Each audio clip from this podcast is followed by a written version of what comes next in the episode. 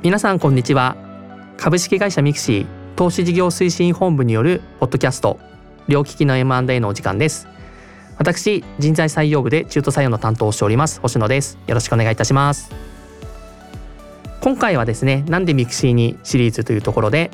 投資事業推進本部事業推進部の佐伯さんをお招きしていろいろお話を伺えればなと思っております。佐伯さんよろしくお願いいたします。よろしくお願いいたします。はい早速ではあるんですけどもいろいろお聞きできればなと思っているんですがはいまず初めにですね佐伯さんのこれまでのキャリアをお伺いしてもよろしいですか？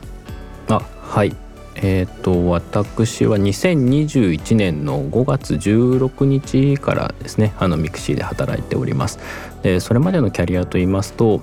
えー、中小企業のコンサルに、えー、新卒からおりました。でまあもともとのきっかけなんですけど親がラーメン屋とかなんか寿司屋とか、まあ比較的今思えば個人事業主の集まりではあるんですけどなんかそんなことをやってるような家庭環境で育ってまあ確かにそそんなに勉強とかしてなくてもなんとか経営って回してる姿とか見ててももっとなんかうまくやれるんじゃないかみたいな思いがずっとあってで何かサポートができないかなっていうのでじゃあ中小企業向けのコンサル行ったらそういうのに近しいことが学べるんじゃないかとかそういう機会があるんじゃないかと思って、はい、中小企業向けコンサルに入りましたっていうところが前職ですかね。でまあミクシーなんでっていうところなんですけど、まあ、転機となる経験が2つあったかなというふうには思っていてなんか一つがあの地方スーパーの再建みたいな話で、あのまあスーパー業界って比較的厳しくて皆さんあのどんどんあの大手さんに買収されちゃったりしてるんですけどその中で比較的頑張ってる会社さんの支援とかさせていただいた時になんかいろいろ関わっていく中で現場の人とか含めて非常になんか元気になる姿を見てなんか人と関わって事業変わってくって面白いなって思ったのがなんか一つ目なのでもっと人に関われるところに行きたいなコンサルってどうしてもあの外部だったのでもっと入り込みたいなっていうのがありましたね。でもう一つ目の経験とするとなんかビジネスデューデリジェンスっていう業務をやらせていただいた時に、まあ投資の世界も面白そうだなとところでなんかその欲張りなポジションないかなっていうのはたまたまミクシーさんと、はい、ご縁があったみたいなところになってます。なるほどですね。わかりました。ありがとうございます。はい、なんかあの今話しててもすごく落ち着きもあるなと思いつつ、はいいろいろ、はい、あ話してて安心感があるなと思ってるんですけど 佐伯さん自身ご自身の性格ってどういうふうに捉えられてますか、はいはいはい性格ですねあの、まあ、よく言われるのは 落ち着きがあるというのは言われていて、まあ、これはいいのか悪いのかはあるんですけどあんまり昔からちょっと動じないみたいなところはあったりはしますかね。たまあただ一方であんまり周りに対してやばいとかっていうのアラートが出にくいかなとも思うのでなんかそこはちょっと今後改善していかなきゃいけない部分かなみたいなのは思ったりはしてます。なるほどありがとうございます。ちょっといろいろもっと佐木さんのお話聞きたいんですが今日もお時間も限られてるところあるのでちょっと次に入らせていただければなと思うんですがはい。まあ今のあのお話の中ではいあの転職軸転機ってところはお話伺ってたんですが改めてあのミキシーにですねあの入社に至るまでの経緯ってところをお話しいただければなと思うんですけどもまずあのどんな転職軸で探してたってところはあるんですか？まあはい。あの、まあ、先ほどのお伝えした2つの経験等も踏まえてなんかあの M&A っていうんですかねより投資とかそういうものに関わるっていうところに行きたいな。でただあの実務何かやれるかっていうとそれこそあの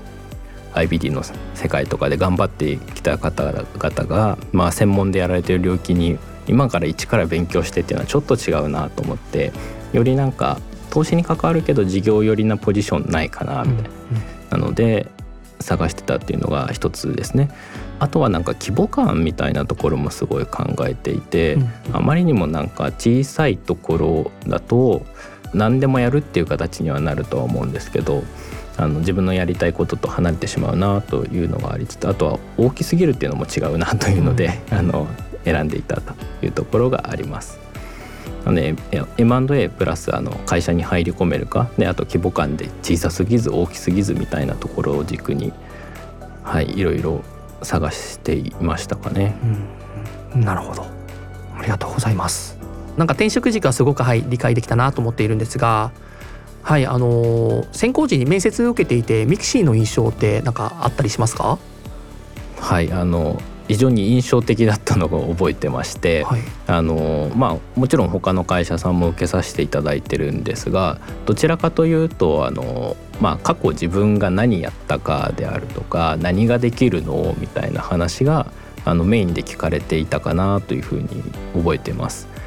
で今のマネージャーとあとはあの部長の2名で僕は今のミクシーの面接受けさせていただいたんですけどもあのまあ、それこそなんか僕という人間ってどんなやつなのかとえぐられるような話をあいろいろなんか根掘り葉掘り聞かれたなって学生時代何やってたのであるとか、まあ学生時代のその経験でなんか今もそういう交友関係続いてるのとか何聞きたいんだろうな みたいなのを思ったんですけどなんかそこすごいいいところだったなって僕は今になって思って本当にその人が活躍できるかとかなんかポテンシャルあるかなって見る時にやっぱその人の過去のどういうことやってたかっていうのも大事だしどういう背景気持ちでやってたかみたいなところをちゃんと理解して合ってる合ってないで判断してくれるっていう会社さんってやっぱなかなかないなと思うのでなんかそういうところまで見るっていう文化が根付いているミクシーっていうのはなんか入った後あなんかやっぱりいい会社だったかなっていうのははい、思ったりもしましたね。なるほど、うん、ありがとうございます。はい。あのそうですね。事業推進部の、はい、面接のお話だったりあの事業推進部のどんな人いるのっていうところは、うん、はいあの以前菅井さんがですねお話ししている回がありますのでぜひ聞いていただきながら多分そうするとイメージがつながるかなと思いますので、はい、そこでね菅井さんの秘訣があるんですね。どうやって見てるか、ね、はい。ありがとうございます。はいまあ、そういった経緯の中でですねあのミクシーに、えー、入社してってところだと思うんですけども今佐伯さんとしては、まあ、これまで過去あと現在含めてミクシーでどういった業務をされていますか？そうですねえっ、と大きくなんか分けちゃうと3つぐらいにまとめられるかなというふうに思ってます。えー、一つがあの経営陣のサポートですね。なんかこの辺りはあの、まあ、ミクミクシー対グループ会社としてのそのどうガバナンス効かせるかみたいな話であるとか経営陣契約どうするんだみたいなそういった部分全般をサポートしてますと。で2つ目があの新しくじゃあグループインしましたってなった時にあの PMI のフェーズかなというふうに思ってます。ここはまあ比較的初めはやっぱり守りの要素が強くて規定の整備だったりあとは IT の統合どうするんだっけであるとか、まあ、本当にこのまま事業推進できるのかみたいなやっていく上で何かリスクとかないのかなみたいなところをひだつき合わせていろいろ調べながら情報収集しながら関係性作りながらやっていくようなフェーズですね。で3つ目は PMI も言って終わって経営っていうフェーズになった時のなんか予算であるとか管理会計含めた数値面のサポートみたいなところを今比較的手厚くやらせていただいてるかなというふうに思っています。なんかまあ今自分で話していてまとめられはするんですけど じゃあ具体何やってるのってすごいあの多岐にわたるなっていうところが、うん、はい、うちの特徴かなというふうに思ってます。なるほどいや本当に、はい、私もあの採用活動でご一緒させていただいたりとかでお話聞くんですけどこれって決まってるわけじゃないね。めちゃくちゃ広く表記されてるなと思っていて、はい、それが皆さん一人ではなくて皆さんがそういう動きをされてるなって印象を持っているので。いやそうですよね、うん、あの結構はなんというか前職だとコンサルだとオーダーが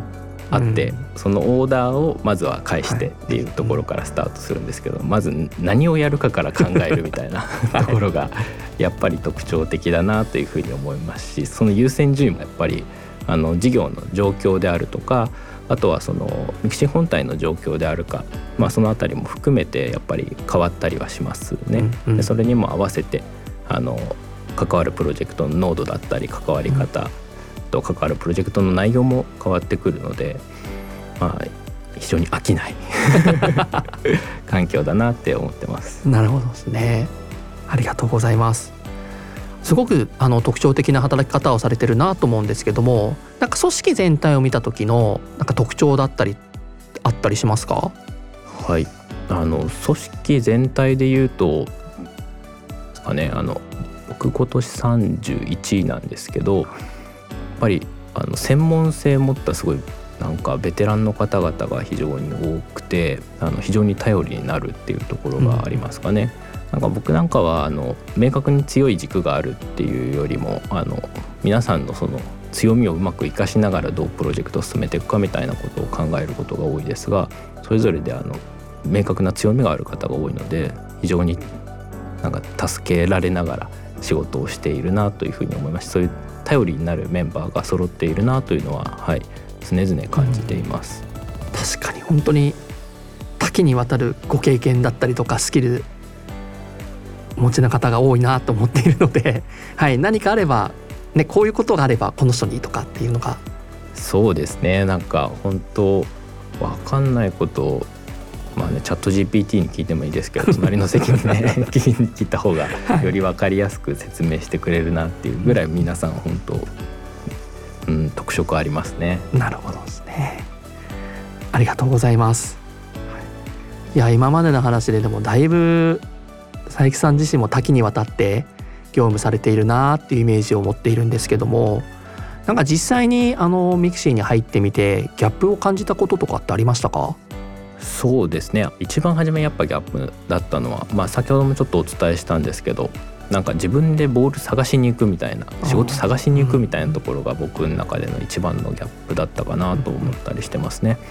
あのまあ、コンサル自体はオーダーがあってそれにどう対応するかで出発するんですけど、まあ、何やるべきなんだっけみたいなところから、うん、話すっていうのは、まあはい、今も常々考えていますというところは大きなギャップだったかなというふうに思ってます。であとはなんか当時やっぱり見えてなかったことでいうとあのコンサルの業務の中でもなんかねそんな守りの部分ってやっぱり扱わなかったなっていうのが正直なところで、まああの中小企業のあの守りの部分ってやっぱそれぞれ専門の社労士さんとか、あの経理財務の担当の方であるとかその税理士さんだったりにやっぱ任せている部分があるのでこに対してのコンサルってやっぱ入ることなくてそこの知識やっぱり僕も浅かったなというふうに思ってます。でそれがまあ本当たまたまのこと関わるようになったのでいろいろ一から教えてもらいつつあの業務の中でキャッチアップしてっていうことが増えてきたなことでなんというか会社というものが非常に多面的に今までよりも見れるようになったかなっていうところが大きな、まあいいギャップですかねこれ結果的には。ただまあ裏返すとやることいっぱいあって そうですねキャッチアップしなきゃで大変かなっていうところはあったりもしますね。なるほど。わかりました。ね。うん、はい。まあこれこれね部署のカラーかなとも思うんですけどなんか明確にこれをやってみたいなところのオーダーがすごいたくさん飛んでくるかっていうと、うん、もちろんそういう業務もあるんですけど、うんうん、そうじゃなくてなんか一定の自由演技の部分というところも許容していただいているというのがなんか非常に僕としてはあのいい環境だなというふうに思っていますかね。なるほど。ありがとうございます。なんかちなみにここまで聞くと、うん、結構まあ多岐に業務が渡っていていろいろ大変だなと思っていて、はい、まあ佐伯さんあの、ね、直近でお子様生まれていらっしゃることもあると思うんですけど、はいはい、なんかその辺の働き方とか子育てについてってどうですか？そうですね。あのちょうど1年前ですかね。2022年の4月末に子供生まれまして第1子です。でその後ちょっとまあ間が空いてからにはなるんですけど2022年の8月の中旬から、えー、10月末まで2ヶ月半ほどあの育休を取らせていただきました。でまあそもそもね育休をあの取れるというかまあ周りも温かく迎えていただいてあの育休に入れたなというのが非常に実感としてあります。でまた復帰してからですよね復帰してからあの子供を保育園に入れてっていうで、まあ、子供が熱出してみたいな皆さんが通る道があると思うんですけどあの周りでやっぱりパパママの先輩がたくさんいらっしゃいましてあのいろいろアドバイスいただけたりであるとか、まあ、急遽あの保育園迎えに行かなきゃいけなくなったみたいな時はあの理解を示していただけるっていうのがあのまあもちろん仕事自体は大変ではあるんですけど働きやすさという面では非常に働きやすいし理解がある環境だなっていうのは感じてますかね。特に保育園入ってから感じるようになりました。なるほど。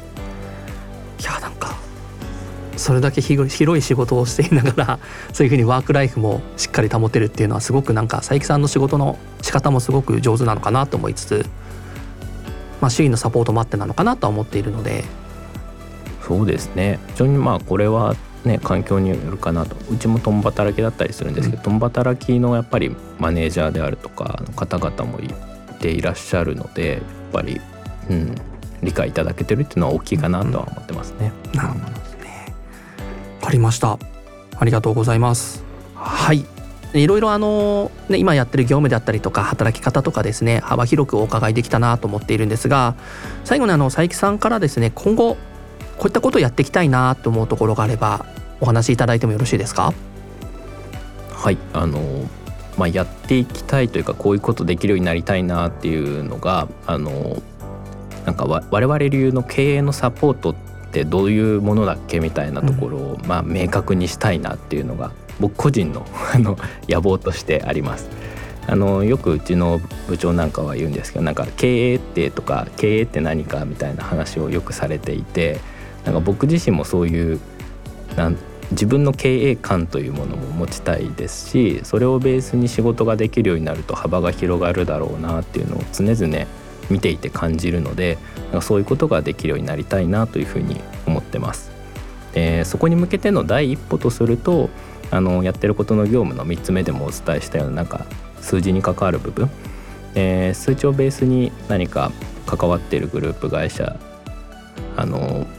まあ、判断したりであるとか、まあ、より末端の方々までそこも意識して動けるような組織風土に変わっていくであるとかなんかそういうことのカルチャーのチェンジみたいなところはまずは第一歩としてより深くチャレンジしていきたいなというふうに思っています。はいぜひその目標を達成していただければと思いますので、はい、はい、引き続きよろしくお願いします。はい、よろしくお願いいたします。はい、今までですね佐伯さんにいろいろお話を伺いました。